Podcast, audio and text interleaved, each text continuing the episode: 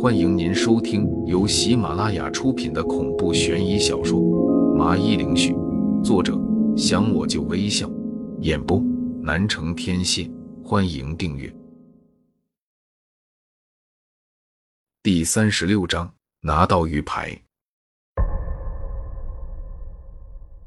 没错，鬼庙之所以可以这么强大，就是它能够不断的吸收人体身上的能量。像你们这些能人异士身上的能量是最合适不过的养分。我们已经为这个世间的人做了太多的牺牲，是时候也得你们奉献自己的生命了。说着，老人本来就吓人的面孔一下变得狰狞起来。事到如今，我只想问你一句：这个找玉牌的行动是你们和九叔一起策划出来的吗？我眉头微皱的看向这个老人，我下意识的看向了还躺在地上的张小帅和周姬。现在的局势有点尴尬，有这两个人，恐怕处境会很被动。秦杰摇了摇头。面色平静道：“不是，以往我们都会找各种的机会把人给带来鬼庙吸收。至于他找玉牌，这个我们完全是不知情的，但恰恰给我们创造了机会。”听到他这么说，我算是明白了，鬼九这次的行动完全给他们做了嫁衣。你们好歹也是一方世家的后代，怎么会干这么伤天害理的事情？前前后后杀害了十几个人了。难道你们心里就没有一点愧疚吗？伤天害理，凭什么让我们一直牺牲？也是时候让他们做出点牺牲了。老人冷笑了一声，说道：“我开始全神戒备了起来，因为我知道等下肯定有一场恶仗。虽然我承认你的确很有魄力，但也就到此为止了。”要怪就怪你们几个运气不好，今天就轮到你们奉献了。老人说完，便开始继续的念着鬼门咒，想把三大鬼神给招魂出来。可是迟迟却没有动静。不可能啊！我这鬼门咒怎么不起作用了？老人也发现了不对劲，有些纳闷了起来。很快，他的目光便放在了苏婉儿的身上。他疑惑的说道：“你，你怎么还能保持这么清醒的状态？”哈哈，就你这点小把戏，我还根本不放在眼里。我在这里，那三个东西根本就没有机会出来。苏婉儿讽刺的一笑，然后给我个眼神。我立刻会意，知道他这让我过去拿鱼排。有他镇场，我心里自然是放松了不少。虽然身体显得有些沉重，但我还是爆发出来强大的耐力，强行的朝着中间的石像走去。秦杰自然也发现了我的意图，有些惊慌道：“爷爷，这究竟是怎么回事？那三位大人为什么还不出来？这实在太不合理了。”这么一说，老人奇怪道。不可能的！那三位大人碰见这么几个人，肯定会很开心的大餐一顿。为什么会不出来？他也发现不能让我得逞，便立刻让秦杰对我动手。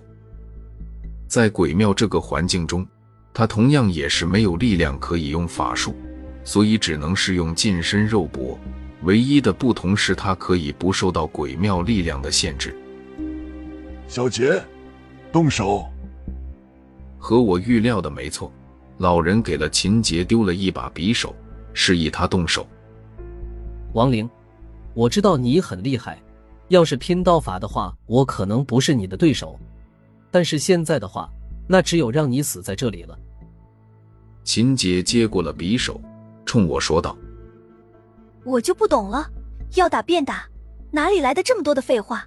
我的男人岂是你们这些虾兵蟹将可以对付得了的？说话间，苏婉儿身上的苏泥上直接就飞出了她的身体，然后直接显形的就坐在了桌上，对着爷俩不耐烦的说道：“你居然在你体内居然养女鬼，难道你不怕短命吗？身体逐渐有些虚弱的吴麻子看见了露出了身影的苏泥裳，很是惊讶。这话让我有点对他刮目相看。仅仅是看见了苏泥裳，就立刻推测他是之前藏在我体内的。这老人看样子不像是表面上的那么人畜无害。漫天飞舞，苏霓裳纤纤玉手就这么一转，天空一下凭空多了很多的桃花瓣。接着这爷俩一下就失去了意识，倒在了地上。见到这一幕，我有些傻眼，尴尬的一笑：“霓裳姐，你牛逼啊！一招秒杀！别拍马屁，这两个人已经制服，你还不赶紧去拿玉牌？”苏霓裳白了我一眼，没好气道。我这才反应过来，就赶紧的爬上石像，从上面把玉牌给拿了下来。拿到的一瞬间，我竟然感受到了一股亲切的感觉。下一秒，我忍不住的泪流满面。我知道这玉牌果真是和爷爷有关系的，不然不可能会有如此的亲切。只是我不懂这块玉牌到底有什么玄妙，会让九叔找爷爷放进鬼庙这样凶险的地方。想到这里。我便拿着它端详了下，发现只是一块圆形玉牌，上面刻着“轮回”二字，放在手中有股清凉的感觉。除此之外，也看不出什么端倪。来不及细想，我便放进了口袋里，重新的回到了苏尼上的身边。这两个人怎么办？是把他们的灵魂给生吞活剥，还是将他们五马分尸？还是你有别的处理办法？这些都可以随你。他就转身看向我，征求着我的意见。谁也没办法保证不犯错，他们这群人已经为当地的人付出了太多，要是这么杀了他们，实在是有点不应该。那就让他们自生自灭吧。一想起老人刚才和我说的，自己就有点动容。几千人为了更大的安定和平，不惜牺牲自己还有家人的命，这种胸怀是值得人尊重的。即使这两人想要杀了我们几个，我也是能宽恕他们的。随后，我找了一根绳子，把他爷俩给绑在了一起。我问过苏霓裳，他说这鬼庙的东西已经被彻底压制了，以后都不会有人被吸收这种事情了。至于他是怎么做到的，我就很识趣的没有去问，知道这肯定是很高的机密。在苏尼上的施法下。鬼庙又重新的变化起来，变回了最初的茅草屋。我便把这两个人给放在了旁边的屋子里。我费劲的把两个女人放在了床上，和张小帅一起躺着。吴麻子则是也有些累了，就在角落里坐着休息了。一切都将变得平静了下来。我的乖乖，这里是哪里呀？我怎么就在这里醒过来了？我咋睡这儿了呢？时间到了第二天早上，昏了一夜的张小帅睁开眼就一阵的叫唤，把我的清梦都给搅和了。他有些不明白自己怎么就到了这个茅草窝。我看他脸色枯黄无光，就像一个营养不良的年轻人一样，显然没有之前的雄姿，更不像一个身材魁梧的男人。显然这次的鬼上身耗费了他太多的精力。鬼上人类的身就是这点不好，会让人类元气大伤。即使看他现在能睁开眼看世界，根据龙虎山的秘法去医治，估计没有半年都不能缓过来。哪里有这么多问题？一起下山吧，看你身上都是一股酸味。我走过去拍了他一下，然后镇定自若的走了过去。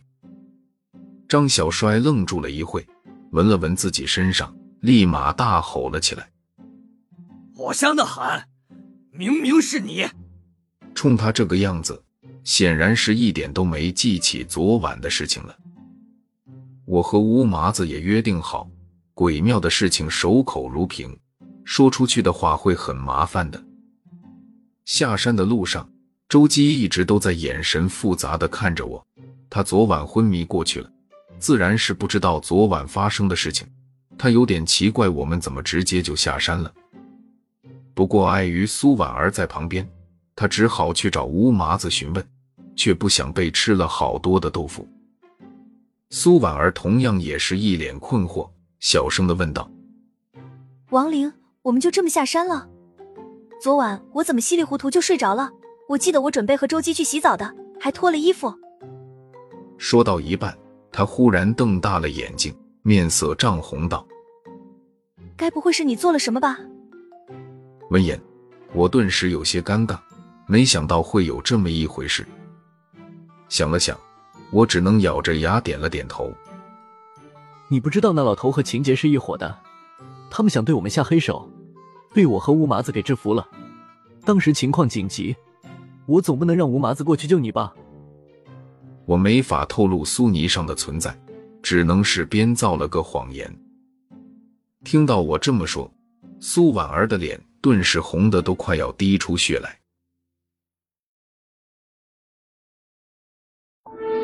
听众朋友，本集已播讲完毕，请订阅专辑，下集更精彩。